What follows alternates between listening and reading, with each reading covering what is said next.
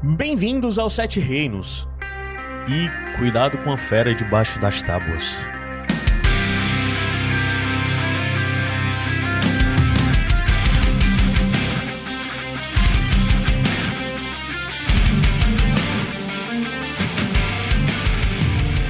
Bobasterose! Hoje não estou a fim de fazer. não tá tendo motivos para celebrar dessa forma? Não, é porque é, eu estou com saudade da minha Renira, meu ah, demo. É só por isso mesmo, não vou fazer. Gente, foi limitado, né? Nesse episódio foi. Mas eu sou Caio Anderson e estou falando aqui com essa voz que você ouviu, que não se recusou a ser empolgada na é, abertura. Luiz Alves. Eu. Eu só vou fazer isso quando tiver os meus. Renira e Damon. Não, não tô brincando. Mas pior que parece até que eu não gostei do episódio, né? Mas eu gostei, gente. Pois é. É um episódio que a gente. que nós teremos muitas considerações, hum. mas nós gostamos, ok? É. Eu acho que a gente talvez esteja num ponto similar aí sobre. Hum. Mas comparado com os outros, que tava mais tudo lindo e maravilhoso, mais amores, né? Esse aqui tem mais coisas a comentar, mas vamos subir a música, descer a música, dar aquele intervalozinho da virada e a gente já volta para comentar sobre o nono episódio de House of the Dragon, The Green Council. Conselho Verde.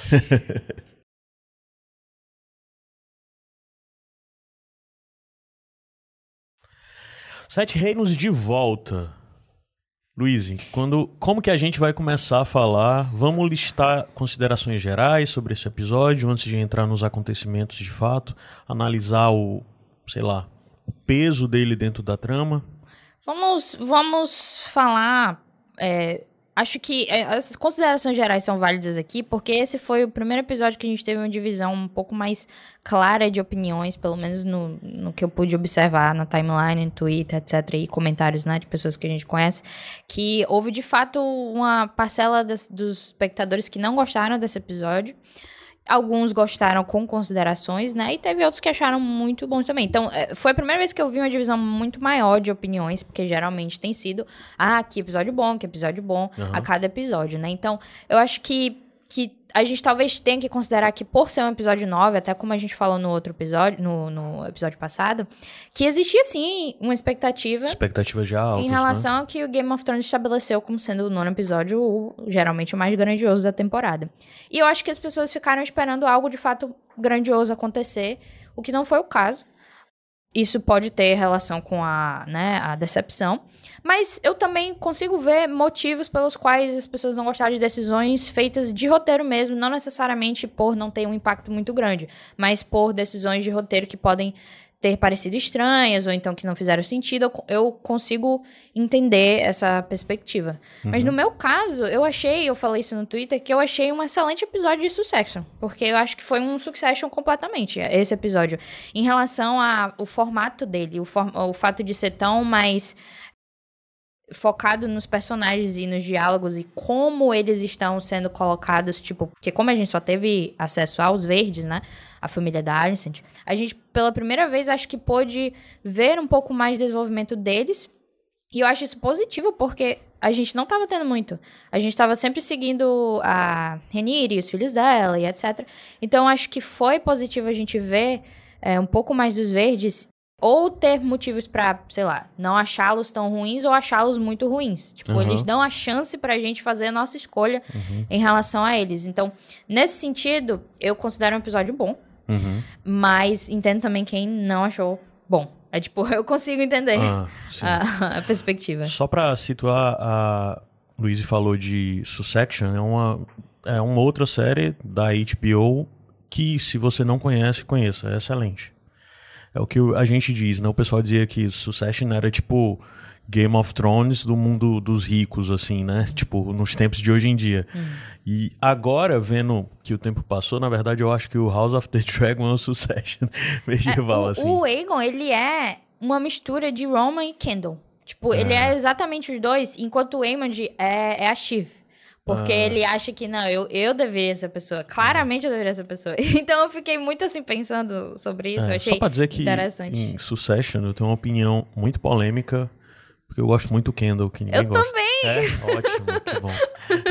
eu adoro o Kendall. Eu tenho é pena isso, dele pra é caralho. Isso, eu odeio é ele, às isso, vezes, mas eu gosto é muito. Isso. mas sim. Hum.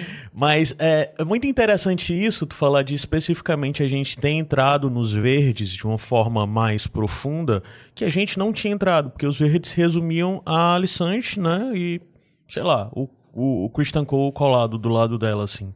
Mas a gente conseguiu ver agora, de fato, o que são os verdes, né?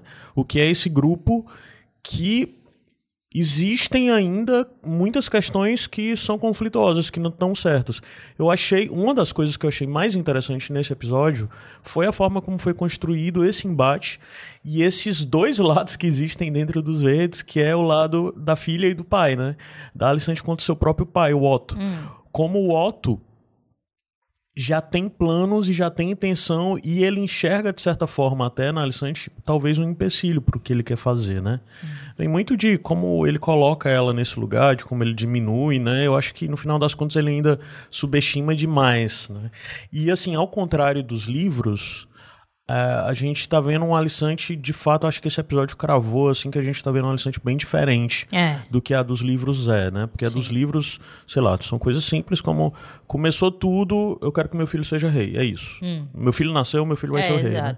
E agora a gente está vendo todo um, um desenvolvimento, e, e, o que é coerente com o que a gente viu no começo da relação dela com a Renira, como elas tinham quando eram jovens, né? Antes do casamento.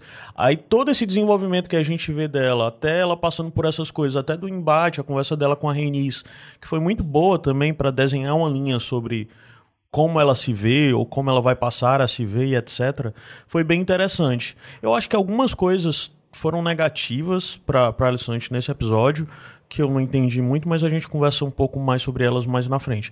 Mas de uma forma geral, eu consigo apontar que para mim o ponto alto desse episódio foi o desenvolvimento da Alissante, assim, da Alissante. Hum em paralelo com, com o Otto, né? E a forma como dá para entender como é que tava essa trama. É a primeira vez que eles se separaram, na verdade. Que houve uma clara separação entre Sim. a vontade dele e a vontade é. dela. Uhum. Então, a partir de agora, dá para dizer que, de fato, ela está agindo por si própria, pela é. primeira vez. No começo, no começo, a gente é, era só a vontade do Otto, né? Hum. A Alessandra era quase que figurante, né? Hum. Mas depois que ela cresceu já como adulta, a gente só via os dois juntos, né? Parecia que eles estavam sempre numa confluência, até hum. mesmo dela trazer ele de volta, né? E é Pro... algo que ele observa, ah, nosso desejo dos nossos corações, e ele também, ele tinha essa perspectiva de que eles sempre estavam fazendo a mesma coisa. Hum. É quando ela diz que, na verdade, você que está fazendo o que você queria. É engraçado como é, o Otto eu acho que ele ainda menospreza e ele ainda reduz muito o Alissante, assim. Uhum. São coisas claras, como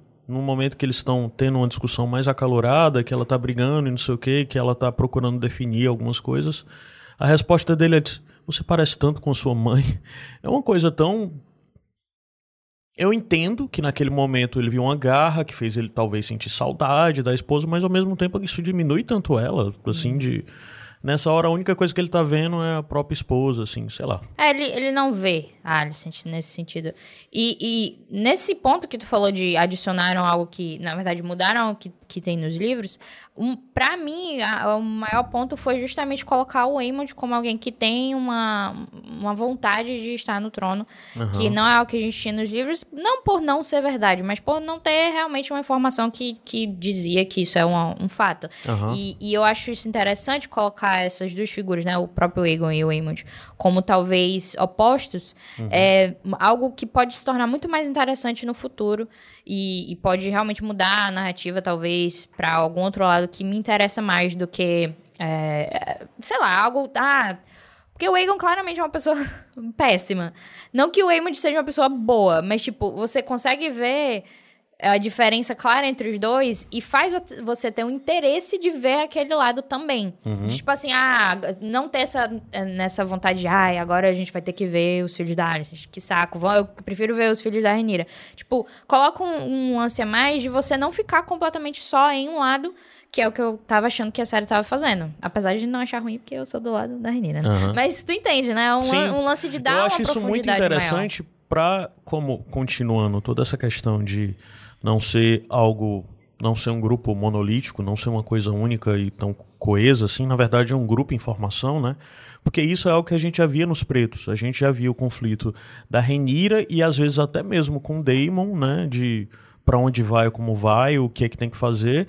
E junto com os Velaryon, né? Essa coisa de a dualidade de que eles estão juntos, mas estão juntos de verdade, assim. Hum. E parece que é isso que a gente viu também entre pai e filho e entre os irmãos dentro desse cenário nesse episódio. Isso é interessante para construir e tornar mais interessante de não haver unicamente um embate de um grupo contra o outro que seja bem desenvolvido esses embates internos, assim, também, né? Sim. É, já puxando um pouco pra gente entrar sobre o episódio, eu acho que o ponto que a gente tem que começar falando é justamente, puxando isso da Alicent, a diferença de que é, quando o rei morre e eles vão se reunir é, no pequeno conselho, existe a informação de que a conspiração para colocar o Ego no trono já existia e a Alicent não fazia parte disso. Uhum. Então, isso claramente é uma diferença e... e de início, eu fiquei um pouco incomodada, porque foi mais uma escolha em relação a não vilanizar a Alicent novamente. É mais uma escolha de deixar ela como alguém que não tem culpa.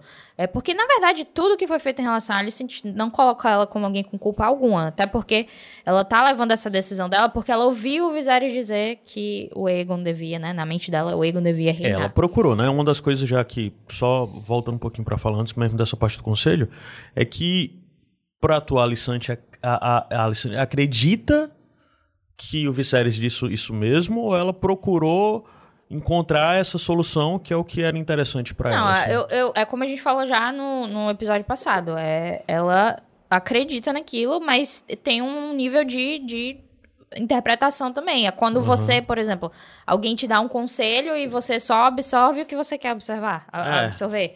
Sempre rola isso. Então, eu acho uhum. que é um, um, tipo de, de. É uma mistura dos dois. Mas, mas como a conspiração estava acontecendo sem ela e ela questiona isso e acha errado, é novamente colocar ela numa posição de alguém que não está né, conspirando contra a Renira. Uhum. E da mesma forma é, que, que eles estavam conspirando, a primeira coisa que o Otto já diz é: ó, tem que ir lá matar a Renira. E a Alicent é contra isso, não acha certo, porque o Viserys não ia, iria querer isso, etc. Então, isso é uma, uma divisão é, interessante e que pode. Eu entendo como pode fazer as pessoas verem de forma negativa o episódio, porque novamente colocar a Alicent como alguém não vilanizado, que eu não acho um problema, mas existe pessoas que, que reclamam sobre o quanto a Alicent não tem defeito, assim, não tem um erro, na verdade, assim. Ela não é de fato uma pessoa que tá sendo contra a Renira, ela não tá indo contra ela de nenhuma forma. No máximo, ela foi, né? Já foi em relação à defesa do, dos próprios filhos. Mas não de forma, ah, vamos matar a Renira, vamos colocar ele no trono. Isso veio do Otto. Então, de início, no início do episódio, ela não tinha poder para se colocar contra o Otto. Tanto que ela, ela é, é ela é contra matar a Renira, mas aí depois de um tempo, quando ela não consegue achar uma solução, o Otto diz pro, pro, pro comandante da Guarda Real, vá lá e matar ela, e, e ela não fala nada, porque naquele momento ela não tá não tá em posição de, de é, mas ela, é, naquele momento ela procura fazer o um movimento dela, que é dizer encontre o Aegon e o Aegon que vai dar, o Aegon que vai definir isso, né? No, objetivo... Na cena do conselho ainda não. É, não, mas eu acho que naquele momento já era esse o insight dela. O Entendi. pensamento dela já era esse, de no final das contas, eu tenho que ter o Aegon. Mas aí tem que ter o Aegon pra ela dizer ao Aegon pra não fazer isso, que sim, é o que ela faz depois. Sim, é isso. É, é exatamente uhum. isso, o objetivo dela, né? Então, é, começa essa corrida, né, de gato contra rato. Isso. Desde o momento, na verdade, que, que o Christian Cole chega falando que, né, a, o, a mão mandou os gêmeos procurarem e tal. E eu acho que ela, naquele embate, ela viu que estava um pouco perdida de fato. Ela estava com menos poderes. Ela não ia ficar hum. debatendo com aquelas pessoas, né? Ela ainda teve um momento de explosão hum. quando ela fala para aquele uma daquelas pessoas da do conselho é, que esse eu não sei é o, o único cara dele. que eu não sei quem é. é. Único, é eu acredito que ele é. seja o mestre dos sussurros, né? Pela lógica, assim. É o único cargo que tá sobrando, que pode ser o dele faço ideia. Aí eu não sei quem é aquele cara, mas bem, ele tá lá. é até interessante porque nos livros, nessa altura, quem é mestre dos sussurros já é o Larry, né? Ah. No Pequeno Conselho. Ele é o Lord Confessor, o que eu não sei o que significa. No episódio ele é chamado de Lord Confessor. Quem? O, o Larry? É, o Otto chama ele de Lord Confessor, mas eu não sei o que eu isso é. não entendo não. É, estou perdida, perdão se isso é algo muito óbvio para quem conhece o mundo. A gente não está tão, a gente está um pouco enferrujado, mas Mas sim, é, aquele cara, ele. E até porque ele, né, dá uma de. É, mas você tá dizendo que ele disse aí que o rei. Porque eu não acho que a galera acredite. Eu não acho que nem a galera dos verdes acredita que o Viserys mudou de opinião. Ninguém acredita É nisso. engraçado que, que os, os irmãos Lannister, né? Os gêmeos Lannister são retratados quase que de forma caricata, assim, né? De de serem... Tu tava falando do Thailand e do Jason, né? Sim. porque por um momento eu pensei, o que, que a Cersei e o Jamie tem é a ver porque... aqui? o Thailand e, o... e porque nessa cena específica, depois que ela fala, ah, tive esse sonho, não sei o que, não sei uhum. o que, fica todo mundo assim meio calado, né? Ah. Aí o Thailand, Bom, então vamos logo. Como é que era o plano mesmo? Assim, ele, ele basicamente, eu acho que é novamente um pouco uma coisa de diminuir a Alicent. Não, agora que ela tá falando isso aí, bora falar porque na o Otto mesmo, nem ia nem falar isso, né? O Otto nem ele tava ia, tipo assim, ah, ia. gente, veio pra nós uma revelação é. do Ego. Olha é. só que coincidência, entendeu? Aí o Tyler, sim, bom, e aí, como é que é? Aquele negócio que a gente ia fazer sem ela, que ela não tá inclusa, que ela não faz parte. Aí eu, eita. Aí, mas, voltando um pouco sobre a questão da Alicent, eu acho que existe algo aí eu discordo um pouco dessa questão de quem sente falta de vilanizar ela e tal. Eu acho que, na verdade, dentro das minúcias e de pequenos detalhes, tem muitas coisas que estão a vilanizando, assim.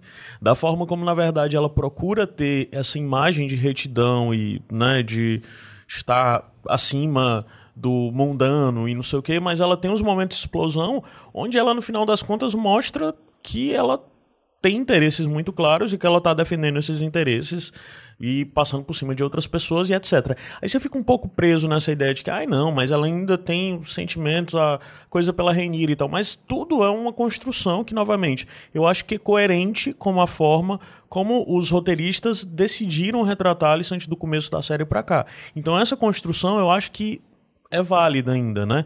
E tem algumas coisas que, inclusive para mim, encarando essa forma dessa construção dela, de que eu acho que está sendo gradual, e eu acho isso um acerto, tem algumas coisas que eu acho distantes, como a cena dela com, com Larry. Eu acho que antes da gente procurar falar no Pequeno Conselho, já que a gente estava falando da Alicent, vamos falar rapidez dessa cena com Larry, que especificamente... Acho que a gente pode só dizer que a gente não gosta dessa cena e Cara, não falar essa sobre cena ela. não gosta de mim. É, eu... eu... não queria muito falar sobre ela, eu só queria ignorar a existência dela. Eu acho que tem coisas interessantes ali que é, faz sentido de, sei lá, o Larry ser uma pessoa com perversão, não sei o que e tal, mas eu não consigo ver sentido naquela cena de principalmente isso, dessa visão do que eu tenho pra Alicent, hum. do que eu acho que tá sendo construído. Ela Mas eu acho que ela continua daquilo. sendo refém. A gente falou no episódio passado de que ela era refém dessa relação com, com, Com o. Larrys. E eu acredito que seja isso, ela é de fato refém é, dessa relação com ele. Eu só acho que é, é algo gratuito que. Isso sim eu, eu- eu classifico como uma daquelas coisas gratuitas de Game of Thrones pra chocar, que eu não havia considerado Concordo. até então. Por exemplo, a, a violência que havia né, rolado até então, não tinha tido problema com isso. Mas Aham. isso, particularmente, eu acho que é uma dessas coisas. É, uma que coisa gratuita, choque assim, é. desnecessário. E assim, o começo da cena eu achei interessante, porque foca com o Larry entrando, o pé dele, né? Hum. Que ele tem todas essas questões. E a Alicent tira os sapatos e bota os pés pra fora e tal. E tem algo disso do Larry observar os pés das pessoas, né? Já tinha tido umas cenas rápidas desse tipo. E eu acho interessante isso porque isso pareceu, de certa forma, ela procurando subjugar o Larry, no sentido de, sei lá, querer. Eu tenho poder aos meus pés, eles prestam. Algo assim. Parecia algo meio doentio, mas eu achei algo sutil e que cabia. Mas o final dessa cena, cara. Eu não consigo entender por que, que ela ia virar a cara e deixar aquilo acontecer, assim, sabe? Não, Tipo, o que dá a entender é que rolava sempre, Sempre, né? que aquilo não é a primeira vez. é. Isso, sabe? Eu vou. Eu... Eu- não quero. Eu não tenho nada a comentar sobre isso. Não quero falar sobre Eu isso. achei essa mas... cena infeliz, no mas- final das contas. Talvez assim, não quer dizer que, meu Deus, isso nunca poderia acontecer. Poderia acontecer, mas não dessa forma, não nesse momento, não, não nesse precisa nem episódio. justificar que, É. o porquê da gente não ter gostado. Eu acho que é muito claro. Tipo É, eu assim, acho que foi muito gratuito, foi muito dessas coisas gratuitas que a gente às vezes fala, É. que, é- que, sei lá, anos foram ditos sobre Game of Thrones. Ah, Game of Thrones tem isso foi muito gratuito. Hum. Essa entrou na- nessa lista de cenas desnecessariamente gratuitos. Puxando o Larry, tem um ponto dele que eu não entendi. Na verdade, o Larry nesse episódio todo eu não entendi qual é dele, porque é, rola um, um, lance de que o Larry vai lá falar com o Otto, e aí o Otto diz: Ah, vocês têm passado muitas horas, né, com a Alicent. Aí o Larry fala: Eu não vejo por que essas horas não beneficiem ele, né, ao mão. Tipo, ah, essas horas estão lhe benef beneficiando também, senhor mão. Aí eu fiquei tipo. Aí o Otto dá uma olhada assim para ele, significativa, e a cena acaba. E aí depois depois. Eu tive uma leitura sobre ah, essa cena. Qual foi a tua leitura? A minha leitura sobre essa cena específica é o, Larry dizendo que ele não é um inimigo, ele não está se opondo ao que o Otto quer. Hum. E que, de certa forma, o que ele procura fazer e para onde ele guiar a Alicent é para a mesma página. E no final das contas, ele quer ficar bem com os dois. Para, inclusive, se necessário, ter que escolher um lado mais para frente. Então faz sentido só dizer: olha, eu tô passando muito tempo com ela, mas eu só quero dizer que eu tô na mesma página que você, qualquer coisa, tamo aí e tal. Ele deixou uma porta entreaberta, inclusive, de novo, mais um pouco dessa coisa que tem, né, de que a série procurou repetir várias vezes, essa coisa de homens diminuindo o papel das mulheres, principalmente da Alicent, né, de, dentro de tudo isso. De como... Uh, no final das contas, parece que tá todo mundo mais acreditando que tá usando ela do que o contrário, assim, hum. sabe? O problema é que depois. Essa cena acontece antes do Larry Z ir lá falar com a Alicent e ele fala com ela como se ele tivesse um segredo para ela. Que eu imagino que ele tenha descobrido porque o Otto teria dito a ele. Porque o que dá a entender dessa primeira cena com o Otto é que a conversa continuou. E aí, quando o Larry vai falar com a Alicent, ele dá a informação sobre a miséria. Tipo, algo que se entende é que, se entende é que ele vai dar, falar sobre o lugar que o Ego tava, quem é que tá falando com o Otto, enfim, que logo eventualmente a casa dela é queimada, a casa da miséria, né? O lugar dela lá. Sim. Então, eu não entendo se eles queriam fazer uma ligação entre essa cena do Otto com essa cena da Alicent, como se a decisão de botar fogo na, na casa da miséria fosse da Alicent, não do Otto. Isso para mim é algo confuso que eu não vejo não vejo uma consequência. Consequência é, não, uma coisa uma que eu imagino dessa cena é que, por exemplo, a pessoa que. O Otto descobriu só agora que a Misária era o verme branco, né? Ele é, mas sabia. é, é, o que não faz tanta diferença. ele assim. até perguntar, você é o verme branco ou você é só uma camada dessa cebola podre, hum. né? Mas, por exemplo, a pessoa que poderia saber onde a Misária está nisso eu acho que é o Larrys. Então existiu um, um, um, certo manejo aí. Eu fico em dúvida também de saber de quem veio essa ordem, se foi Porque Larrys estava lá na, na prisão que a Talha foi colocada, né? A, a, criada que era agente duplo da Misária. Uhum. Ele, quando todo mundo vai ser colocado lá na, nas celas, os criados todos, o Larry está lá, tipo, olhando assim, ah, uhum. essas pessoas. Então pode também ter rolado uma É, ela pode ali. também... É, é não dá para saber. Essa informação sobre a Misária, o Verme Branco e... Pode ser que ele também não tenha pegado do alto. Daí entendo, hum. é possível, né? Isso ficou aí um, um, um vácuo. Achei confuso. Toda ficou essa situação um pouco, é, confusa. É. É, Mas um... o que eu acho que, para mim, o principal dessa coisa é o Larry dizendo que ele não tá se opondo ele não tá procurando ser um, lado contrário necessariamente ao outro. Ele não tem um lado, né? Sendo bem sincero, eu não acho que ele tenha. É. Eu acho, acho que, que ele joga com o que ele tiver. Mas uma curiosidade é que o Larry, em certo momento, ele fala o Little Spiders que o, o Varys ah, é? costumava falar. Uhum. Ele, ele joga em algum momento, não lembro da, da frase toda não, mas em algum momento ele falou Little Spiders, que era o que o, o Varys falava, né? É, isso aí é. A galera dos segredos, né? Tudo, até tudo. meio que nem cabe, né? Só as coisas para ele dar uma piscadinha assim pra é, gente. É. Só que eu vou dizer, eu não gosto do Larry como personagem. Tu não acha ele, um personagem ele me interessante? Irrita, ele me irrita porque porque ele tá sempre chegando lá, tipo, com uma aparência de, ah, eu tenho água aqui, um segredo. então é, é, muito, tipo, não é a vibe que eu sentia do Mindinho nem do Verse, porque eu achava. É. Eu gostava desses dois personagens, eu gostava de como eles, como eles entravam no jogo. Eu gostava que o Mindinho, ele era uma pessoa com um lado, de certa forma, ele agia, e às vezes você ficava, ah, não confio no Mindinho, etc. Mas ele era uma pessoa bem mais passional. O, e o Varys, tipo, eventualmente a gente descobriu o verdadeiro propósito dele, mas ele era sempre alguém assim, tipo, olha, eu tenho isso aqui, mas aí também não vou me comprometer. O Larry, ele é só um, um, uma, um cara que tá sempre lá, é tipo como... Se liga aquelas pessoas que sempre, ninguém gosta e tá sempre no, nos grupos, de alguma forma, ele tá hum. tá sempre, chega no lugar, é, Eu é, acho que, cara. assim, uma coisa que eu acho que o, o Larry poderia ser nesses momentos é um pouquinho mais invisível mesmo, que era isso que hum. ele era no hum. começo. Hum E parece que agora ele tá. Ele meio... chama atenção pra ele. É, não, ele tá meio chamando a atenção um pouco assim. Porque ele fica parado no canto, encarando a. Até alguém dizer, olha aquele bicho ali só te encarando, meu irmão. Que Eu- porra é essa aí? Inclusive, posso então puxar a outra pessoa odiável da situação, que é o Christian Cole. Porque Caramba, aquela horrível. situação, a, a forma que ele matou o Bisbury, pra mim, eu fiquei muito assim, tipo, não. Eu, fi- eu fiz a exata expressão que a Alicent fez. Uhum. Porque quando ele mata ele, ele- ela coloca as mãos assim na cabeça e fica, meu Deus, que merda. Aí, E é ah, ele exatamente- xingou a rainha. Ela, ela só falou, ele não me xingou. Ela só fica, macho, para, por favor. Tá difícil demais te manter é, aqui. o Christian Cole, a gente Christian já tinha falado isso nos outros episódios. não Ele é dá. uma ameaça, de certa forma, né?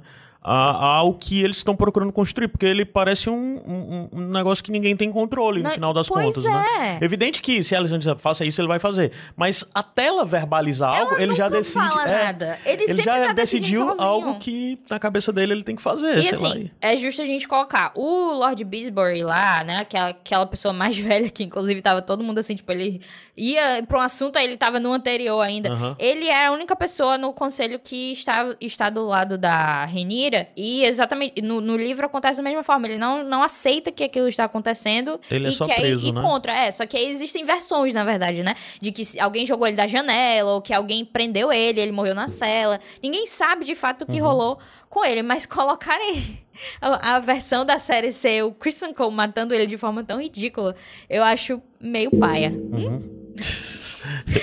Esse pão foi o braço do microfone que um bateu. Pequeno acidente. Mas, mas... mas, pois é, eu achei meio ridículo, até porque... Eu não acho. Eu acho que eles não estão levando o Christian Cole de uma forma boa na série. Ou, na verdade, eles estão fazendo o que exatamente Eu que acho eles que eles querem. estão fazendo pra uma, ve- uma eventualmente. coisa boa. Cara, mas é que Christian isso ser deixa. odiento e ser, né, assim, e o pessoal, eu acho que inclusive tem uma hora que isso vai pesar pra eles, vai ser negativo. Essas... Até agora não foi, né, essas explosões dele. Não foi negativa, não teve consequências, mas eu acho que uma hora o Christian Cole ser isso vai levar consequências pros verdes, entende? Eu consigo ver exatamente onde. Mas Ah. eu não. Eu... É porque é complicado você colocar um personagem assim que, tipo, pode fazer qualquer coisa e não importa, nada vai acontecer. Porque a gente sabe que, que sempre acontece, Ah, sempre o tem. Damon um... pode fazer isso, é?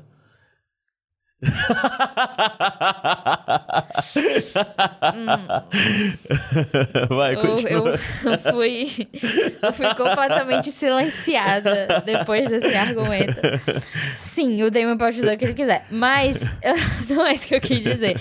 Eu quis, quis dizer em relação à própria posição dele, porque a posição do, do Cole é alguém que tem poder, óbvio, mas que, tipo, ele é pra defender a família real, ele não defende a família real necessariamente, ele está com a Alicent. E não é porque ele está com a Alicent porque ele faz o que ela diz pra ele fazer. Ele está com ela pelo interesse próprio de, ah, eu vou a todo custo defender a Alicent, mesmo que ela Ele é nem um pouco me diga... obcecado, né? E, e ela tem se aproveitado disso, assim, É. ela tem consciência disso. Aquela cena específica que, ele- que ela manda ele sair pra procurar o Aegon, né? diz, Por tudo que você sente por mim, Hum, sim. como sua rainha. Exato, eu fiquei assim, hum, Por exemplo, essas coisas sutis dela usar de, de, sei lá, até de algo que seja mais próximo do sexual, sendo sutil assim, eu acho ok.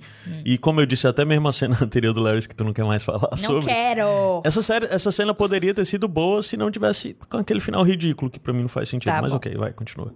É, mas, mas é isso, porque, ó, por exemplo, levando, adiantando um pouquinho, colocando a cena que ele vai lutar com o Eric lá, é, que, tava, que é o, o guarda responsável pelo Aegon. Pois é, eu não lembro, mas quem chama a rainha, quem chama a rainha no episódio anterior é o Eric ou é o Warwick? Deve ser o Quem Eric, né? ela? Que chama quando a, a- É o Eric que tá com. É o Eric que É, chama. porque ela, ela chama a Sir Eric, eles não é Eric. Ah, é? Então pronto. Então, só pra a gente desenhar, né? Sir Eric é o que apareceu no episódio passado pra ela, quando. No episódio 8, né? Quando vai contar que o Aegon estuprou a, a, a filha da. da, da É uma criada. a não criada, é né? uma- A criada dos Ah. filhos dele, né? Hum. A, que cuida, né?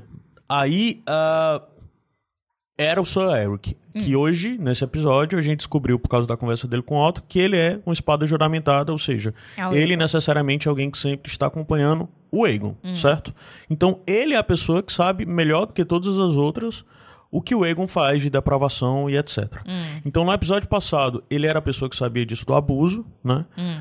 Nesse episódio, ele é a pessoa que tá vendo isso, ó, o rei morreu, e vão querer declarar o Aegon como rei, mas o Aegon é uma pessoa odiosa. E ele leva o irmão dele, por ordem do Otto, e tudo que ele procura mostrar pro irmão dele é para chocar, olha, o que é que ele faz, ó. Ó, ele faz isso. Ó, ele é essa pessoa. Ele fica procurando desenhar uma coisa e dizendo: esse cara não pode ser rei. Essa criatura, esse homem que eu conheço Na melhor verdade, que todo mundo. O Ark. O Eric, o E, certo? Tem o E e o A. Sim, óbvio. o E é o guarda juramentado do Aegon. O E é a pessoa que no episódio passado tinha levado a Alicent para que avisa que tinha tido uma ocasião que foi a questão do abuso do Aegon e tal, não sei o quê. E o E é o cara que é o Otto chega pedindo e ele diz que não sabe que tá, porque o, o, o, o Aegon usa o poder dele, né, a autoridade que tem sobre ele para dizer não me siga, fique aí, certo? Ele chama o irmão, eles vão seguindo. E à medida que eles vão seguindo, ele vai apresentando, ó, oh, tá vendo isso aqui? Aí, por exemplo, assim que eles entram no, na, naquela canto onde tem as crianças lutando lá e tal, quem fica assustado é o A. Aí o Epic diz, é, eles têm por volta de, do, de 10 anos, eles pegam, serram os dentes dele, deixam as unhas crescer e botam eles para lutar. E o Egon vive aqui, ele adora isso.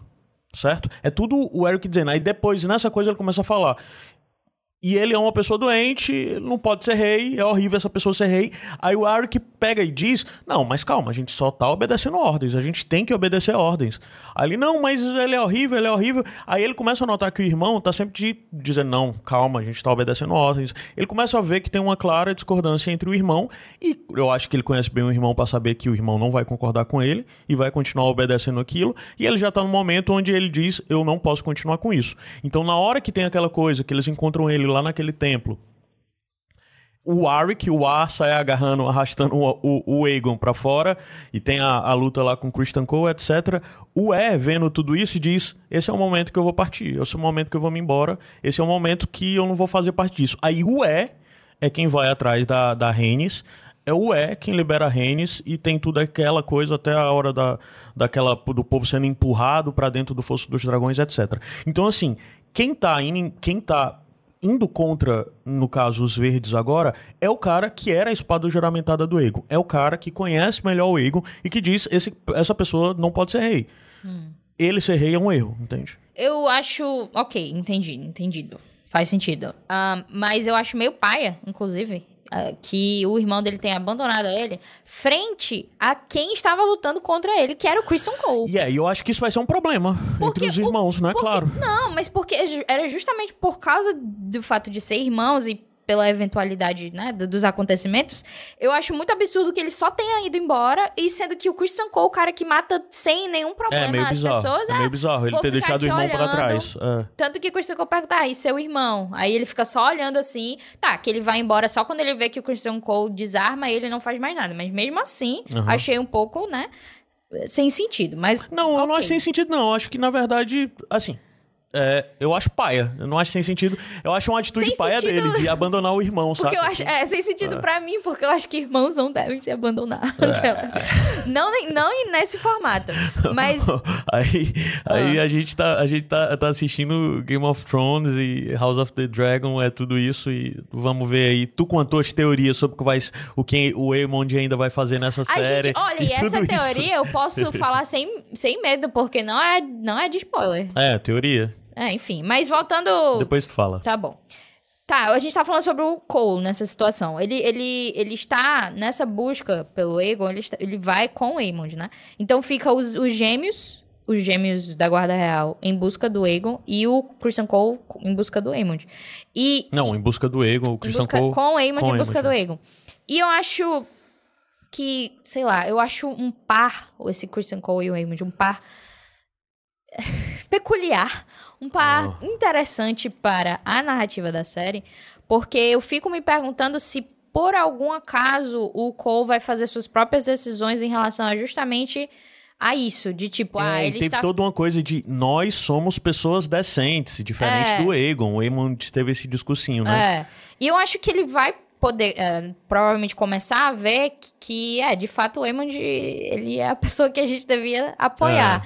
E como É. Teve um tá- discursinho ali, cidadão de bem ali. Não, total. E o, o, o- ele fala. Cara, eu anotei isso porque eu fiquei Sim, eu sem. sei o que é que vai cara, falar. eu fiquei ah, completamente. Do Christian Cole, o que é que ele falou, né? É, do, o, o, o Eamon de ficar. é, o meu irmão disse tal coisa. Foi o que eu entendi. Ah, a gente tem que. Como é? É, ele fala tipo, ah, let's get it wet, alguma coisa assim.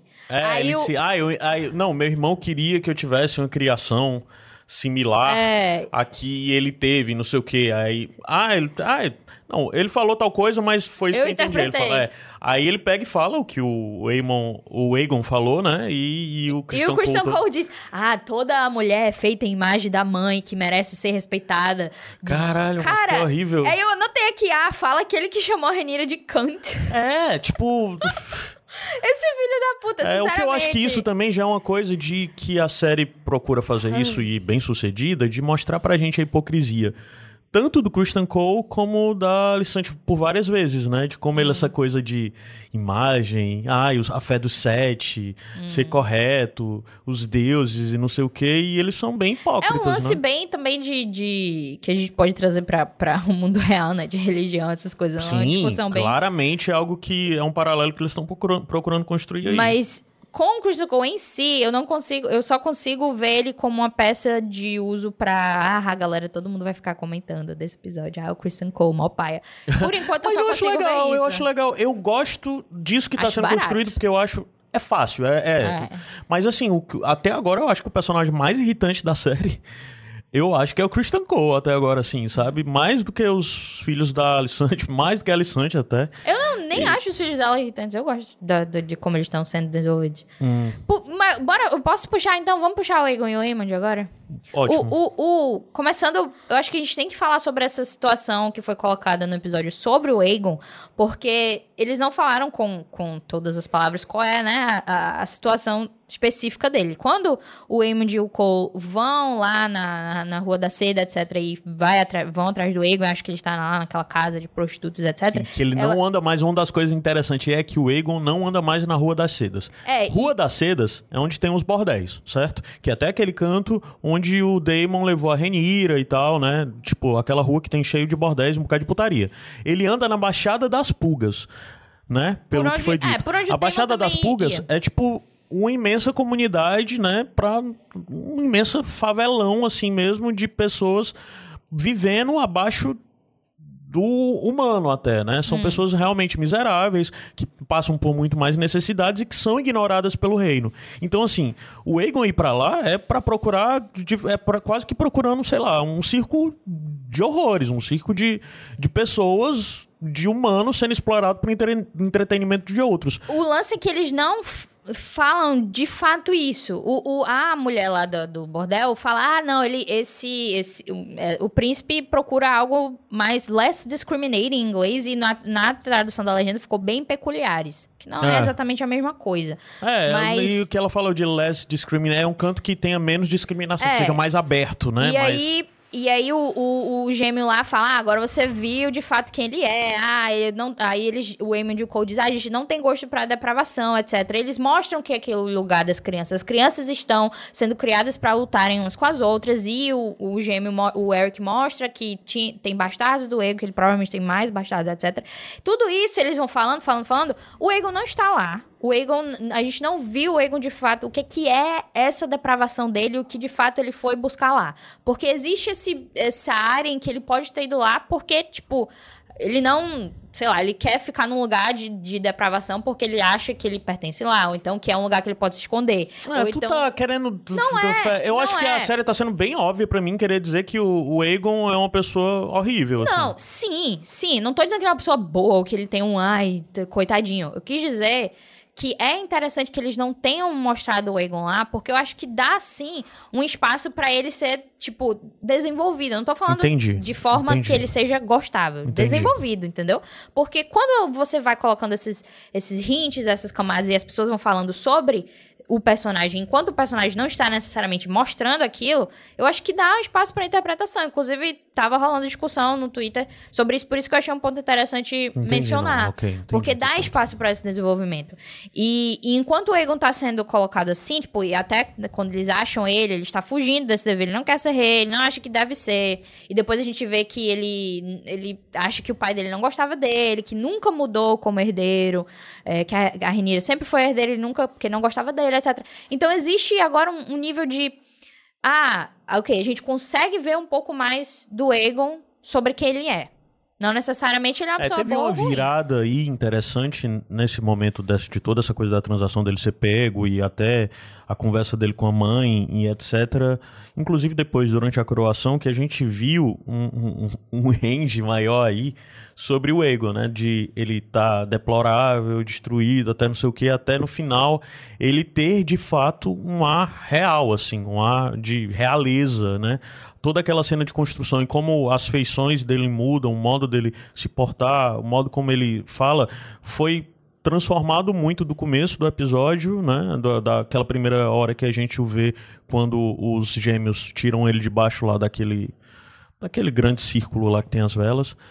É, e até o momento da coroação e como aconteceu a coroação foi interessante porque a gente viu aí um, um um potencial, eu tô falando até mais dramático do que o ator conseguiu apresentar. E me deixa mais interessado até mesmo para avaliar isso que tu disse, de que existe ainda muita coisa para ser explorada e apresentada sobre o Aegon, de o, quais são essas depravações dele, quais são essas coisas assim tão condenáveis que de verdade, como tu bem falou, a gente não viu isso, hum. né? Então assim, são coisas que podem ser exploradas e que eu acho que tornam ele um personagem que vai ser interessante de assistir, não necessariamente bom. É, a mas... gente via, a, por exemplo, a gente via a, todas as depravações e atos condenáveis do Joffrey, a gente via. Uhum. Então a gente tinha exatamente como odiar ele baseado no que ele é.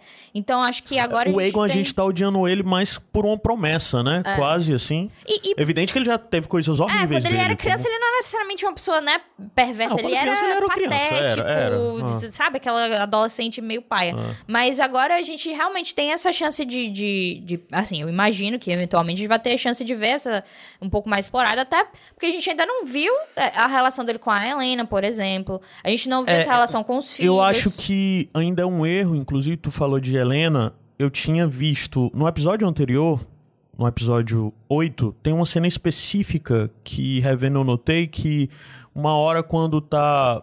Quando a Helena fala aquele discurso sobre o, o Aegon, né? Que ela diz, ai. É bom que ele não lhe procura, não sei quando ele tá bêbado e não sei o que, não sei o que. Ela fala aquilo e senta de novo, né?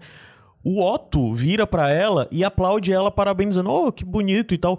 Aquilo ali me vendeu um negócio na minha cabeça, fez um inception assim, que eu deduzi que, pô, será que o Otto tem carinho pela Helena, que ele incentiva ela e que ele é a única pessoa que... Aí eu fiquei pensando, eu fiquei na minha cabeça matutando de como aquilo representa. Aquela fala dele de ele tá falando com a sobrinha que parecia que ele tem um afeto, mesmo que ela... Sobrinha não, neta que é problemática, não sei o quê, mas ele pareceu nessa cena específica ter um pouco de afeto nela. Aí eu fiquei um pouco pensando de como isso tudo me levou a pensar de como eu acho que a Helena ainda tem que ser um pouco melhor explorada, sabe? Hum. Ainda tá aquela coisa de ela falar as coisas nada a ver e todo mundo, é bichinho, falou, né? Que claramente estão retratando ela como uma pessoa neurodivergente, né? Hum. Aí o que isso queira dizer e qual seja a condição dela especificamente lá dentro.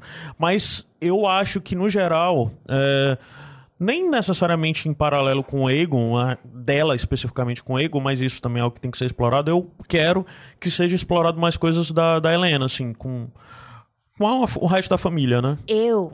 A gente falou sobre isso antes da possibilidade do Eamon e da Helena, na verdade, serem juntos, ou eu vi isso em outro canto? Tipo assim, que, que, algum, em algum momento no meu cérebro entrou o fato de que, ah, talvez o Eamon e a Helena, na verdade, sejam o casal por, por trás do Rolou esse papo aqui? Não, né? Então eu vim outro canto. É. Beleza.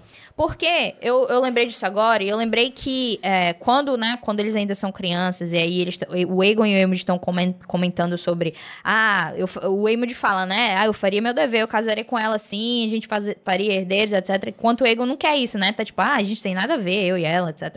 E aí eu, eu notei nesse episódio que que o Aemond, ele tá, tipo, obviamente não é nada que possa causar uma interpretação muito grande, mas tipo, eu sei que o Aemond tá do lado da Helene e que eles parecem ser mais próximos do que o Aegon, até o próprio Aegon é com ela, então talvez possa ser colocado esse, esse detalhe, porque se mostrarem o Aegon, sei lá, sendo, fazendo algo muito terrível com ela e com os filhos, os próprios filhos, né?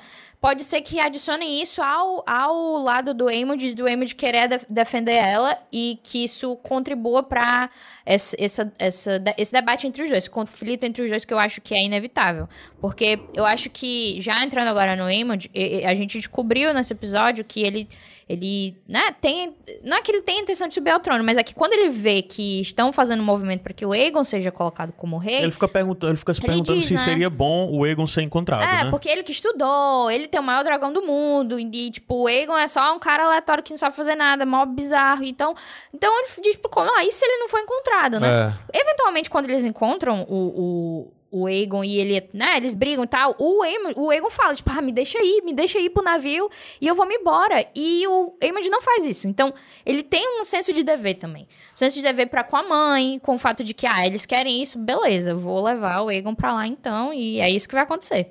Então, na, na, na minha percepção, eu acho que eles estão colocando o Aemon como uma pessoa que vai antagonizar o Aegon, de certa forma, hum. e talvez haja um movimento por parte dele de tomar a posição do Egon, porque talvez o Egon seja colocado como alguém muito cruel. Uma vontade de tomar não porque ele quer tomar o trono para si. Tu acha que o Egon vai ser retratado como cruel? Eu acho que tem essa chance. Eu acho que para o Aemond, como o Aemond foi mostrado como alguém que, que ele tem senso de dever, ele cumpre isso, ele cumpre seu papel, Uhum. Eu acho que ele não usurparia o trono, assim, que já é usurpado, mas enfim, ele não pegaria o trono do, do irmão só porque, ah, eu quero o trono. Ele uhum. faria isso porque ele veria que, primeiro, o Aegon não vai ser um rei bom, e na disputa, a eventual disputa com a Renira, ele não terá provavelmente decisões vindas de si que são inteligentes, não parece ser esse o caso. Então o Amos talvez ele tome a dianteira nisso, no conflito com a Renira, e também, eventualmente, pode, pode, haver esse conflito entre os dois de, cara, você não vai ser o rei mais. Eu que vou ser o rei porque você é péssimo. Se eles adicionarem isso do, do Egon ser cruel e se rolar alguma coisa com a Helene em relação a isso, é, talvez seja um fator que coloque os dois entre embate direto, né? Ah. Isso, isso, gente, não é nada. Tu tá falando sobre tua expectativa. É, na, na, isso é, não é nada da tá história. É. a minha expectativa já é diferente. É, hum. Minha expectativa é que, na verdade, quem vai se definir mais como cruel mesmo, principalmente nos conflitos, é o Aemond. E eu acho que o Aegon vai ser estúpido. Ele vai ser esse cara que vai continuar recebendo chamada da mãe e Mas do, que tipo do avô. De cruel? É, é, diferente. Não tô falando que o Emily vai ser bonzinho. Não, não. Tô falando de cruel. De Mas ser. Em, em que front? Vinanesco, de ser, tipo, violento e matar pessoas hum, desnecessariamente. Não. Assim, ok. Eu, eu acho que, que ele vai ser o Damon dos verdes. Que é isso que eles é, estão mas eu acho que além disso, é como a gente falou e que a gente tinha até falado no episódio passado, que hum. eles são parecidos, mas eles definitivamente não são iguais, né? Hum, sim. E eu acho que não, eu acho que ele é mais ressentido, eu acho que ele é mais magoado e ele é mais, né, hum. mais dado a coisas de crueldade, eu acho, até mais do que o Damon, eu acho. Mas depende. Mas, mas é, hum. como mas falando sobre questão de postura real, né, e tal, é. eu não acredito que o Egon vá ser cruel. Eu acredito que muitas vezes ele será relutante e vão haver atitudes cruéis e coisas do tipo, mas vão ser mais de pessoas mandando ele fazer e ele, sabe? Hum. E o pessoal, tipo, nas costas, levantando ele assim, apoiando ele, porque ele não consegue nem ficar de pé, na verdade, sabe? As pessoas, ele vai ser um pouco, eu acho que manipulado e induzido direta ou indiretamente pelas pessoas ao redor dele, tanto então, pela acho... mãe como pelo pai. E eu acho que ele vai continuar sendo isso, aquela imagem de como teve a hora que a Alicent chegou para ele, chamou ele de, ai, falando um bocado de coisa, olha, seu pai falou isso, ele queria que você fosse o rei, não sei o que, não sei o que, a resposta dele, mas você me ama, mamãe? Totalmente Roman e Logan. É, totalmente. É, total. Ah, porque o jeito que ela fala seu imbecil é igual. É. Mas, mas tu acha então que essa, essa situação do, de sobre dessa depravação dele não vai levar a lugar nenhum? Dessa possível Eu acho que a depravação dele? dele vai ser para com o povo. No sentido de ele não ter nenhum respeito, ele achar que não faz diferença, que é o que a gente já viu minimamente com isso. Por exemplo, a ideia de que ele gosta daquela coisa daquelas lutas lá, hum, das crianças, hum. já mostra isso. A ideia de que ele abusa de serviçais. Hum. Já mostra um pouco isso. É mais em respeito disso. Não no sentido Joffrey de crueldade, eu acho. Ok, tem uma fala. Mas é, é questão que a gente vai ver. A gente tá fazendo futurologia. Tem uma fala que a Misária diz. nossas expectativas. Que eu achei muito interessante, como um foreshadowing, é, que ela diz: não há poder maior do que o povo lhe permite ter. Então, a gente sabe, assim, quem, quem leu o livro sabe que, que, tipo de interpretação isso pode dar. Mas dentro da série aqui, eu acho que isso já pode ser levado em conta em relação ao próprio ao próprio reinado dele. Uhum. De, de, ah, ok, as pessoas aplaudiram a ele, então ele sente, ah, me amam, etc. Eu acho que, eu concordo com essa parte de, de, dessa depravação em relação ao povo, mas eu acho que ele tem potencial de não ser só o cara que vai ser é, manipulado e ele vai tomar decisões que serão prejudiciais para o povo. Uhum. Eu acho que tem potencial dele fazer coisas não só estúpidas, mas cruéis no sentido de, justamente o fato dele não ligar para o povo dele ou fazer coisas que seriam prejudiciais para o povo dele, é, pode ser interpretado como cruel, porque ele é o rei. Uhum. Então, se o rei não toma conta do povo dele, ele acaba sendo não só um rei ruim, mas de certa forma cruel nesse sentido, de que se ele prejudicar o povo a um nível muito absurdo, isso pode ser interpretado como, ah, ele não é uma pessoa que merece ser colocada no trono. E quando eu vejo o Aemond, eu vejo não, mas mais... eu entendo isso, mas eu acho que é muito hum. futurologia. Eu acho que no final das contas o desenho vai ser que os dois vão ser cruéis de formas diferentes. É, assim. sim, sim, concordo. Mas eu, não, eu também nem acredito tanto, nem enxergo tanto essa imagem que tu apontou aí de do, mais novamente, é a minha leitura, né? Sobre o Eamon ser uma pessoa que entende dever e que é dado a dever. Eu acho que, na verdade, esses, todos eles têm um pouco de, de senso de superioridade divino, de ser melhor do que os outros e mas isso não, não, isso não se opõe ao senso de dever. Não, não se opõe, concordo. Mas mesmo assim eu não consigo ver o Eamon como uma pessoa com senso de dever, não. Até porque no, no livro ele, ele é alguém que, que faz as, as ações dele, ele faz. Não porque necessariamente ele. Obviamente ele faz as coisas que ele quer, mas eu quis dizer, ele está agindo em nome do, do irmão, digamos assim. É, tá. Então, pela, pela interpretação que eu tive, o Amos, ele poderia muito bem fazer um movimento de, ah, vou me posicionar como o, a pessoa a tomar o trono. E eu é, não sinto eu que ele não, tenha feito Eu não isso. imagino que isso vai acontecer, mas eu entendo a tua futurologia e a tua construção para chegar até nisso. É uma interpretação que eu tive sobre uhum. as escolhas e dele cabível, e é, e é interessante que eles... E cabível isso, e na verdade seria um narrativo interessante se é, dentro da série. Eu acho interessante que eles estejam, é, pelo menos, mostrando que talvez eles queiram fazer esse tipo de coisa, porque é de fato algo, primeiro, que a gente não tem nos livros e, e deixa uma coisa de, né, ah, o que será que vai acontecer? Uhum. E também dá uma, uma profundidade maior para o lado dos vezes, como a gente já falou que, que é bem mais interessante, sim. Certo. Né?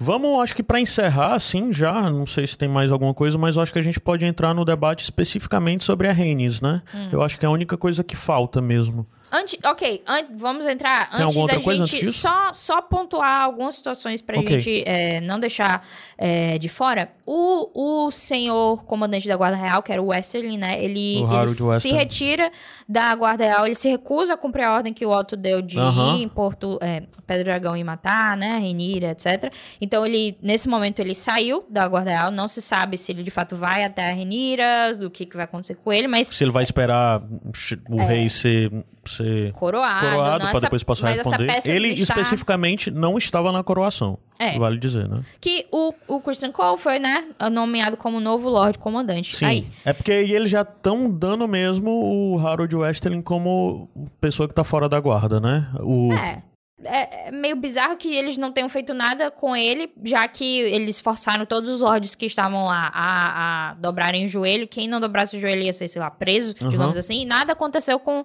ele, né? Então é meio confuso saber o que é que rolou no fim das contas. Uhum. Provavelmente vai aparecer, talvez, do lado da Renina no próximo episódio. Uhum. É, o Lord Caswell, que é aquele lord que já tinha, né, sido comentado aqui, que ele parabeniza a Renira quando ela tem um filho. E ele tinha aparecido outra vez quando a Renira quando, chega lá em é, Ponto é, Real, recebe, né? recebe ela. Essa é a terceira aparição dele, né, nesse é, episódio. Ele, ele, ele finge que dobra o joelho ali, né, mas ele ia avisar a Renira, pegam ele, ele é morto, então essa peça não existe mais no tabuleiro aqui da série, ele uhum. não é mais uma Ele foi só uma personificação de alguém que mostrava pra gente que tinham pessoas, ele e o Bisbury, né, que tinham pessoas hum. que não necessariamente estavam de acordo com tudo que estava sendo posto ali, sendo feito pelo Otto e os dele, né? É, então essa, essas duas peças que, que eram peças que estavam do lado da Renira é, no, no episódio. E teve dois senhores também que foram presos, não? Uma senhora da casa Fel, que é. eu nem conheço essa é. casa, e um outro cara que nem disse de que casa ele é, né? Eles se recusaram a, a se ajoelhar, né? Hum. E foram presos. É. E, e como a gente vê no coração do Aegon, é interessante apontar também, ele foi coroado com a coroa do Aegon Conquistador, né? Que a gente vê isso. Que ele estava um pouquinho. Na série eles estavam um pouquinho mais pobres, só tinha um rubi. Uhum. Não tinha os vários rubis, né? Do, sim, que sim, é sim, a coroa dele. E, e, a coroa do Viserys é o que foi, tinha, tinha sido colocado lá em cima do corpo do Viserys, mas que a gente vê no preview que vai ser levado, né? É, pelo gêmeo lá da Guarda Real, vai ser levado pra Renira. Vai ser a coroa é. dela. São coroas, eu não sei até esse momento, porque no decorrer da história do Targaryen existem algumas coroas, né? Porque alguns reis usam as coroas antigas, né? Muitas vezes a do, do conquistador e outras vão criando novas coroas para usar por suas. A gente claramente já sabe que tem duas aí, tem a do uhum. Né?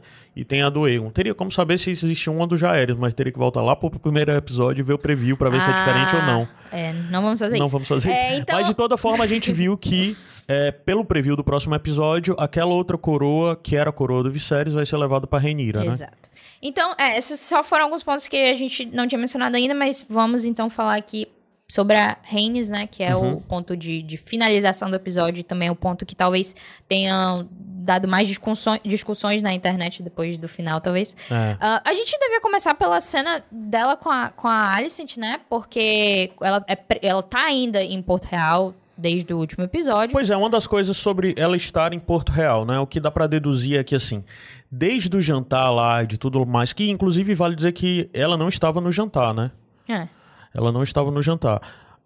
A última vez que a gente tinha visto foi ela no, no, no corpo. Ela vem no corpo do Veymond, né? O cunhado dela ser preparado, né?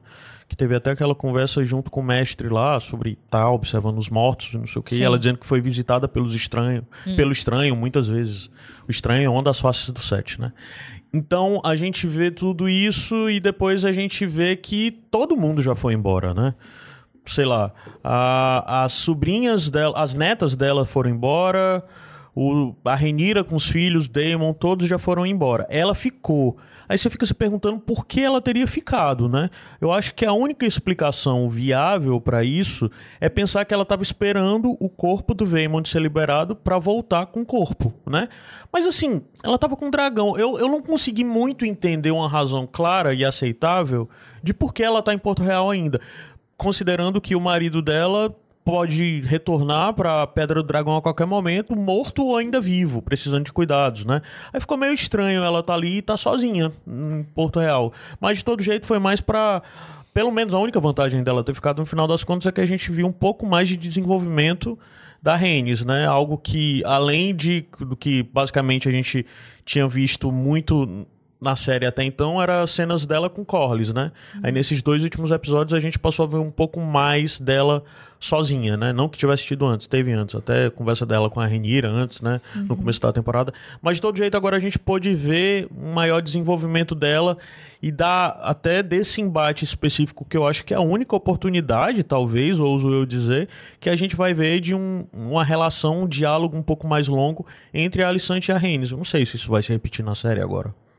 Eu, eu, eu acho. Esse lance do porquê ela tá em Porto Real, eu não vejo porque interpretar muito profundamente sobre isso. Não, eu só acho que, eu, mesmo assim, tu, tu, não tem problema com isso. Tu não acha que é algo precisa... Pra mim, precisa ser questionado isso. só pelo único fato de entender que o Corlys está à beira da morte e, não, mas, cara, e ela tá em Porto A gente não sabe exatamente quanto tempo se passou em relação a quando a Renira foi embora e quando o rei morreu. Porque pela, pela construção do episódio anterior... Eu acho que é de um dia no... pro outro. Então, se foi um dia pro outro e a Renira foi embora, tipo, sei lá, de noite, naquela hora, ou de manhã. É, é, um lance que, primeiro, a gente não viu a partida da Renira. Digamos que ela tenha ido no mesmo, na mesma manhã. Se a Renis ela fosse ia só pegar, tarde, Ela só ia pegar... É, entendi. Entendeu? Ela só ia embora daqui a meia hora, né? É, porque não tem uma, uma definição de, de tempo muito grande. A gente interpreta que tenha sido tudo muito perto. Então, a minha interpretação é que ela só não foi ainda, mas eu ela iria vou logo esperar depois. pra viajar no Dragão quando tiver de tardezinha. É, que tem sol- menos o sol. sol- É, Exato. pronto, é isso. Pode ter Eu sido, consigo ver sido isso dessa forma. Manhã cedo, eu não gosto de acordar de manhã cedo Ela tava e voar. dormindo ainda, né? É, aí acordar de manhã cedo, ter que, tipo, de manhã cedo já pegar o dragão, acordar o dragão de manhã cedo. Vamos deixar E o pra dragão tardezinha. fica manhoso de manhã. Tem isso ainda. É, é. Ele não gosta é, de acordar cedo. Verdade. Tudo Mas- isso. Ok, você, o seu argumento tá Entendeu? correto, eu retiro o que eu disse antes. Tá tudo correto.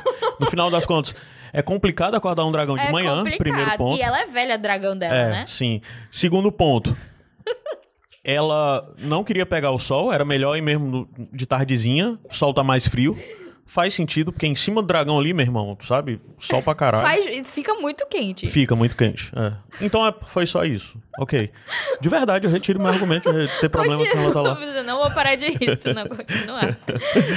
E é porque o Igor, né? O Igor, ele, ele fez uma comparação. O Igor não tá inclusive, gravando com a gente, mas tá conversando com a gente direto no É. grupo ainda. E ele fez uma comparação muito bizarra com o lance que acontece com a Daenerys, que ela tem que ir lá em, em Hard Home, sei lá onde é que eles estavam, no, no, no gelo. Aquele episódio Aham. terrível da, da, da Só pra ter os dragões zumbi, Só pra né? ter o dragão zumbi. Aí eu fiquei, Igor, não é a mesma Não, coisa. não é não, não é não. Foi Era foi assim, tipo, não Ah. entendi essa comparação. Mas enfim, ah, o, o fato é que a Rhaenys ficou em Porto Real. E aí, teve a conversa com a Alicent que foi muito boa. Eu achei essa conversa excelente. Primeiro Também porque achei as duas atrizes são, assim, Excelente a conversa excelentes, delas. excelentes. E, e existe a questão da, da Rhaenys reconhecer a Alicent, na verdade, como alguém que, ah, eu não sabia que você era inteligente assim. Hum, tem um, um- Porque a Alicent vai lá querendo convencer ela a ficar do lado dela. Então ela usa argumentos muito bons, que é tipo, ah, os Velaryon ficaram do lado da Rhaenyra, e aí, morreu os É, teus filhos uma coisa que eu acho que. Até tu já falou isso em off pelo grupo, eu já vi. Uma coisa que dá pra gente entender desde já sobre a Rhaenys é que desde. Sei lá, do que foi visto no episódio passado, do que foi visto nesse episódio, ela ainda não tem um lado definido, Hum. né? Ela ainda não tá, tipo. Morro por um lado ou por outro. Parece que ela ainda tá dizendo, ei, gente, como é que é e tal. Parece que ela tá achando tudo absurdo e tá procurando saber onde ela cabe dentro disso tudo, né? É, ela, ela é bem assim, ela mede bastante os passos, não só dela mesma, mas dos outros. Ela vê, hum, aquele tá fazendo aquilo, hum. Então ela observa bastante. Então eu acho interessante o reconhecimento por parte dela da Alicent como uma jogadora de fato, porque ela, ah, ela tá tentando convencer. E ela usa o argumento mais, né, forte, que é o lance, ah, você deveria ter sido a rainha. E ela diz, cara, eu nunca imaginei que tu Que falaria você isso pra mim. falar isso. Porque ninguém fala isso pra ela, a não ser o Corlys. O Aham. Corlys é a única pessoa que reconhece isso. Então, quando outra pessoa além do Corlys fala isso pra ela, ela- a gente vê que ela tem um impacto, ela sente um impacto disso. De que a Alicent, ela está... Não necessariamente a Alicent acredita nisso, mas é o que a Alicent Uhum. Mas está foi o usando, argumento que ela usou, né? usando como argumento pra convencer ela a ficar do lado dela. Então, e ela fala, inclusive, minimizando o próprio marido, né? Hum. Dizendo, ah, não, ele poderia ficar só com as caças dele, os estudos, os livros e etc.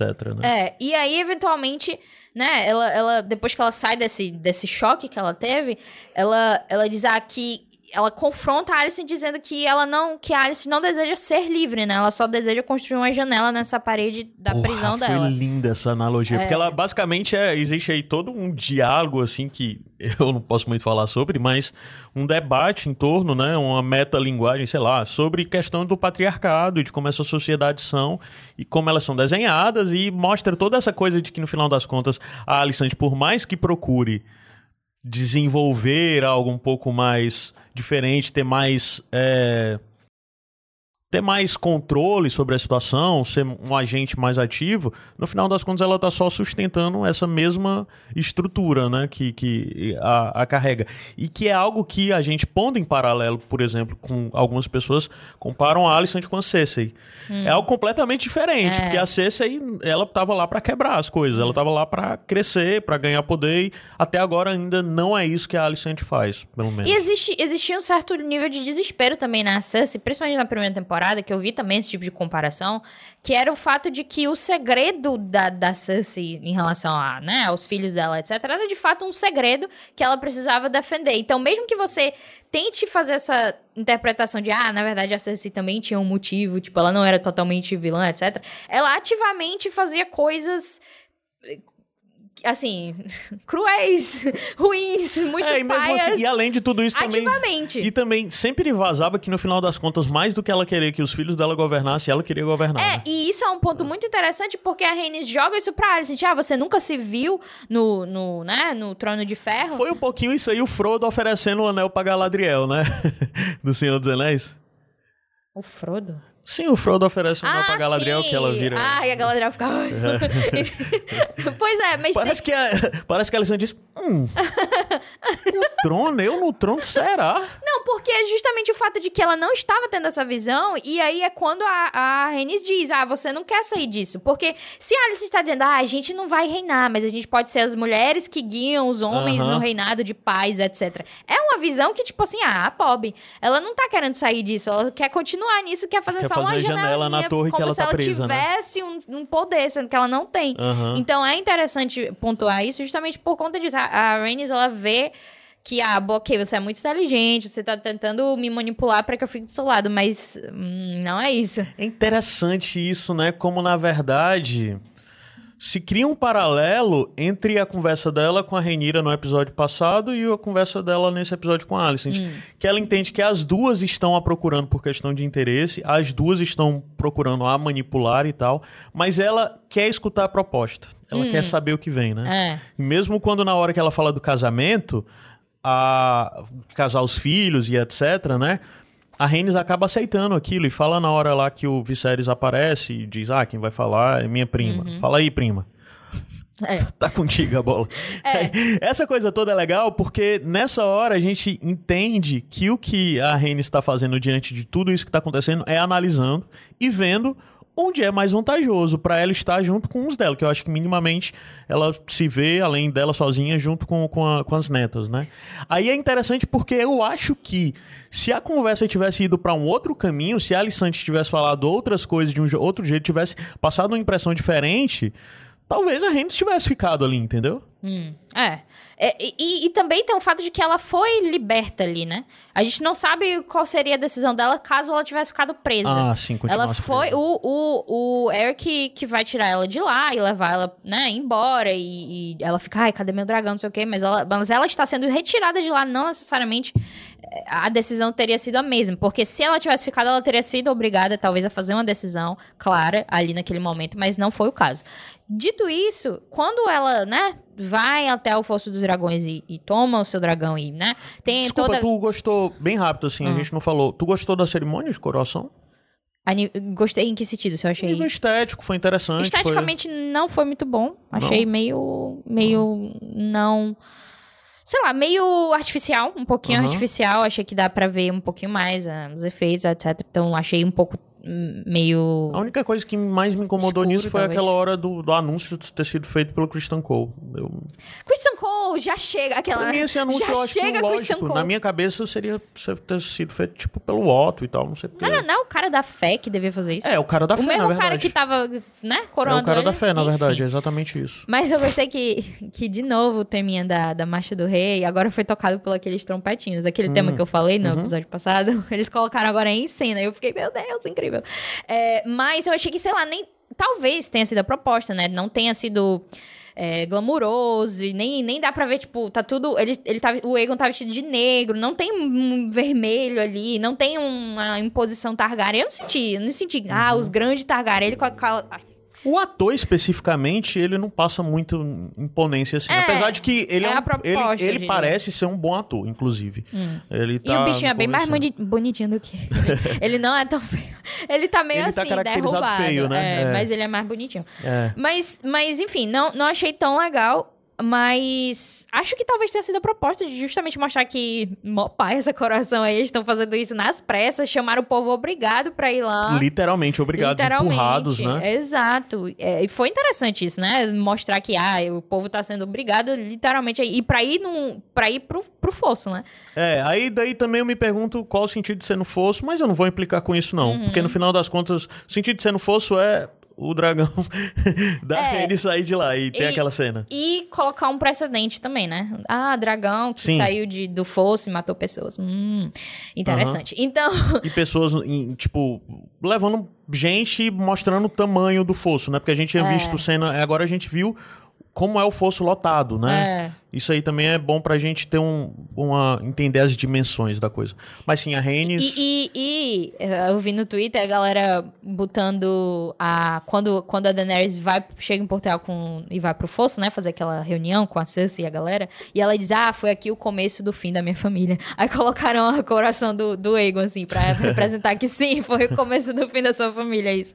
Achei, achei legal. Mas, pois é, a Rhaenys vai lá, ela sobe com o dragão, etc. E existe, né, o embate de de que eu, eu verdadeiramente fiquei em dúvida se, se ela ia matar o Egon ali naquela uhum, hora. Eu, eu genuinamente um fiquei. Tipo, obviamente isso não ia fazer muito sentido agora. Eu acho que o Egon morrer seria absurdo a nível narrativo. Mas eu fiquei, de fato, com dúvida. Tamanha essa inquietude que eles estão me colocando com a série. É, e a galera, obviamente, né, ela não, ela não mata ninguém. Ela só faz o dragão, né? Dá um grito lá e depois vai-se embora. E a grande discussão é por quê? Tipo, por que que ela não matou as pessoas, né? Que, que na verdade seria. Ela mataria ele todo mundo. Ela mataria uhum. a família todinha, né? Os verdes todos. E, e a minha interpretação, antes, né? A gente vai falar um pouquinho sobre isso, mas a minha interpretação no momento que eu vi é justamente isso que a gente tá falando. Ela não tem um lado. Ela não tá do lado da Renira e ela também não tá do lado da Alicent. Ela tá no lado dela. Ela então não faz isso, sentido. seria um ato de guerra, né? É, e não faz sentido ela, ela fazer isso, porque seria. Ela estaria se comprometendo com um lado se ela matasse a galera. Ela uhum. automaticamente seria. Ah, então ela tá do lado da Renira. E, Ou então é ela já seria um novo lado, já seria um lado diferente. Ela já, automaticamente ao fazer isso, ela seria contra o trono. É, seria antagonista daquelas pessoas é. de qualquer forma. E, mas na verdade, não teria mais pessoas para ela antagonizar, porque ela teria matado todo mundo. Mas, é mas é, a minha interpretação foi essa. Tu é, interpretas é. similarmente? Eu acredito que é um pouco exatamente isso de eu acho que não tinha por que ela matar aquelas pessoas. Aí você pode dizer, ah, não sei o que, a Renira mataria, talvez. O Daemon mataria, talvez. Ah, mas a Rhaenys... Mataria, certamente. o mataria, com certeza. É, a Renira, a, a Rhaenys, eu acho que não, de fato, não faria sentido ela fazer. Aí eu entendo que cria, é mais uma questão narrativa que soa um pouco covarde, assim, de criar expectativa, botar o povo lá. E basicamente o que eu mais vi no Twitter foi por que ela não mandou um Dracarys. Hum. Porque não faz sentido ter, mas o problema é que a cena foi toda construída como se aquilo, aquilo, fosse, fosse acontecer, acontecer é. e não acontece. Então eu entendo quem se sentiu frustrado. Hum. Mas se tivesse acontecido, eu teria ficado achando um pouco incoerente, um hum. pouco deslocado, né? Primeiro de tudo porque, assim, o destino... O que é que ia vir na série depois disso, né? Uhum. Mas, de todo jeito, talvez, um, correto, eu entendo que ele ela quis um pouco se impor, mostrar poder, né? Ser vista e etc. Mas, talvez, para mim, ela poderia simplesmente ter quebrado e ter ido embora. Ela uhum. não precisava ter feito aquela cena. Foi uma demonstração de, de, poder e eu não vi muitas pessoas falando sobre o fato de que a Alicent vai defender o Egon. Existe, sim, um lance de, de a, a mãe defendendo uhum. o filho, de dela reconhecer isso, dela ver na verdade, a, a, o poder da Alice, não poder, mas, mas é, a produtores... força dela de ela se colocar na frente do dragão para defender o filho. Sim. O Ryan. É até interessante que isso que é um pouco surpreendente, né? Assim, não, não é surpreendente. Na verdade, isso é o que eu esperaria da Alice. Apesar uhum. das palavras dela serem sempre é. tão horríveis. É. Principalmente com o Ego, né? Mas é, eu vi o, o Ryan Condal falando sobre essa cena, se eu não me engano, foi o Condal ou o Sapotnik, não lembro que eu achei bem pai justificativo. Diz, ah, ele não queria fazer aquilo com o filho de uma outra mãe e tal, não sei o que. É, por isso que eu não gosto de ver esses vídeos, porque eu acabo sempre ficando com raiva. Porque é sempre uma idiotice que é dita e eu fico, tá bom, macho, beleza. Ainda bem que tu não falou isso na série, porque senão teria sido horrível. Mas a própria, a própria atriz que faz a Rhaenys, a Eve Bash, ela falou em uma entrevista que, é, resumidamente, ela disse, escolher não destruir é a melhor escolha. E aí ela diz também, não é a batalha dela. Foi algo Perfeito. que ela colocou. É, é a escolha inteligente na, na, percepção dela e também na percepção da Rhaenys de que não é inteligente ela fazer isso. Ela não é a batalha dela e, e como a gente viu no preview, ela está indo avisar a Rhaenyra, olha, então indo contra você. Não necessariamente ela está, vou ficar aqui do seu lado. Não necessariamente. A gente não sabe o que a Rhaenys vai fazer. A gente não sabe onde, onde se encontra o Corlys, se ele vai viver se ele vai morrer. A gente não uhum. sabe. Não, a gente não sabe nada sobre os Velaryon. Isso é um fato aqui. Uhum. A gente não sabe o que vai rolar sobre essa posição. Mas eu gostei muito da forma que a Alicent de fato vai defender o Egon e ela fecha os olhos se preparando para morrer. E quando ela não, quando ela eu não nem reparei morre, nisso. Eu tô lembrando agora que tu falou, tô lembrando é... exatamente tá sendo, mas na hora passou batido para mim, da importância disso. É, e quando ela, né, a Rhaenys decide não matá-los, a, a, a Alicent olha assim meio que tipo, surpresa aliviada, e meio que né? aliviada, e só que com um lance de tipo, meu Deus, essa mulher é foda. Tipo, um lance é. de tipo, essa mulher aqui a gente vai ter que, ó, tomar cuidado, porque é uma, uma peça que realmente vai ser importante justamente e porque ela não tem um lado. né, cara? É, e bem gigante. imponente, né? Bem, achei Sim. bem imponente o dragão. E bem ali. um dragãozão vermelho, assim, hum. que é até um hum. clássico. Eu acho que não tinha visto ainda um dragão. Não, o Caraxes é vermelho. O calango, né? do, o calango do Demon é vermelho. É, mas, é porque ele é estranho Mas também não é tão grandão quanto a Melis, é, né? Ela tem um, é um formato mais de dragão mesmo. É, hum. até dragão clássico mesmo, assim, de. Pois é. Aí, aí, finalizando, né? Isso aconteceu, o que eu particularmente achei. Eu concordo contigo de, tipo, não necessariamente ela precisava ter esse embate, ela poderia ter só saído, que teria, uhum. teria sido legal também, mas eu acho que isso foi o fator é, impacto, né? O fator uhum. impacto que a, a, o episódio precisava, talvez. É, e que é. eles provavelmente vão usar futuramente para aquela questão, enfim, do força, etc. Que, que vai ser relevante. Mas eu concordo é, com as pessoas que ficaram decepcionadas por não achar que tenha tido. É, impacto suficiente como episódio em, em si, porque é, se ela não matou eles, de fato não é um impacto tão grande assim. É, é um e eu acho que as pessoas esperavam algo impactante, Exato. realmente impactante nesse episódio, é. e não houve. Não houve. No final das contas, não, não houve. Verdade. Aquela coisa do dragão foi uma cena legal, foi interessante ver aquilo, é. mais uma cena de dragão, mas não houve nada muito impactante nesse episódio. É. Não houve. E, e a expectativa vem da, de, do próprio Aí fica Thrones, tudo né? pro final, pro episódio 10, o que né? talvez a gente pode observar. Se, se, o, se o episódio 9 foi o lado dos verdes e o episódio 10 vai ser o lado dos negros, talvez não exista um, um, um impacto algo impactante, Talvez, tipo, né? meu Deus, momento. É, Talvez seja um algo é conflito, gradual. né? Um é. impacto é conflito. Talvez seja Eu isso. acho que vai ter, hum. mas eu acho, assim, minha expectativa é que tenha. Mas tu tá certo, de que pode ser que não tenha mesmo. É. Pode ser que seja justamente, tipo, a vibe de é, Fechinho dos Corvos e Dança dos Dragões, né? Que, assim, que é o mesmo, mesmo período, digamos assim, só que personagens diferentes. E, de certa forma, o Fechinho dos Corvos é pior do que a Dança dos Dragões, nesse sentido, né? Uhum. Pela, pelas pessoas que ele acompanha. Então, talvez o episódio 10 ele seja até visto como o melhor, mesmo que não tenha impacto, pelas pessoas que o episódio acompanha. É, Porque se concordo. tem o Damon, principalmente em relação ao Damon, é, e agora eu não tô é necessariamente puxando só pra porque eu gosto dele, mas é porque o Damon, tendo em vista a notícia, né, de, de que vai ser dada a eles, ele provavelmente vai tomar uma é, decisão. Damon não vai estar muito alegre, não, viu? Ele vai, deve tomar uma decisão assim de, né, de impacto que talvez ocasione algum algo muito explosivo. E aí a galera vai achar, ai, finalmente, impacto, etc. Talvez aconteça. É, o lance é que assim, né? O, esse, é, esse episódio não poderia acontecer coisas grandes, porque ainda estava tudo como segredo, né? Era tudo hum. segredo, segredo, segredo, segredo. O próximo episódio já vai ser tudo às claras, as hum. peças já vão estar tá mais ou menos ali no tabuleiro. Então, o potencial para ele, para ter alguma coisa impactante que talvez a gente esperava que tivesse no 9, algo impactante, novamente, não por história do que tem nos livros, tá, gente? Não, é mais Caio... pela expectativa que sempre se tem sobre os episódios 9. Preview, né? Vi. Agora eu lembrei. Não, eu sei, eu já sei o que vai ter no episódio não, 10. Agora é vai ter impactante, agora eu lembrei. ter. Eu não tava lembrando disso, é, eu amor, juro, vai ter eu coisa juro. impactante. Eu não tava querendo dizer, mas vai ter coisa impactante Enfim, no episódio é porque 10. eu, não, eu juro que eu não lembrei. Então, gente, obviamente vai ter coisa impactante. Vai, vai sim. Enfim, então é isso, tipo... Desculpa, gente. É, mas, mas é um fato que... que o, o fim, de fato, vai ser colocado como um, um season finale padrão, que é um season finale que tem o maior impacto da, da série. Uhum. Que não é o que ocorria geralmente Tanto no, no em Game, Game of Thrones, Thrones não né? sempre, né? É, mas, mas aqui vai ser, vai ser o caso. E, assim, justo. E é, estou empolgadíssimo. Estou cara, 100% entregue. Quero muito ver os pretos respondendo a tudo isso. Negação, Quero ver quem é que vai para cada lado, porque algumas coisas foram interessantes já de dizer, como por exemplo, eles falaram, já foram assim aventadas naquela primeira reunião. Ai, o High Garden tá com a gente, né? Jardim de Cima hum. tá com a hum. gente. Os Lannister, obviamente, também estão, já que o, o Thailand estava lá, né? Eles falaram que River Run também tá com eles, né? Hum. Que é hum. correr rio ali e tal. Aí já tá falando, ah, mas os Baratheon vão estar tá com quem? Ah, é uma questão. Se os Baratheon vão ou não vão quebrar. Hum. Porque quem fez o juramento pra, pra Renira foi o senhor Baratheon anterior. Mas agora, como é que ele tá, né? Hum. Aí o lance é que já havia uma, aí uma conversa, porque os High Garden é pertinho ali do... O High Tower é pertinho ali do, do, do Jardim de Cima, High Garden, hum. do Shirel. Então eles já estão acertados. A gente agora vai começar a ver essa movimentação do outro lado dos pretos, de quem tá com os pretos, É, e- quem vai, né, comprar essa briga, quem vai ter interesse.